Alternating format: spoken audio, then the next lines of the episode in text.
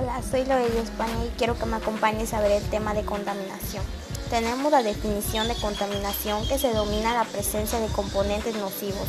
ya sean químicos, físicos o biológicos en el medio ambiente,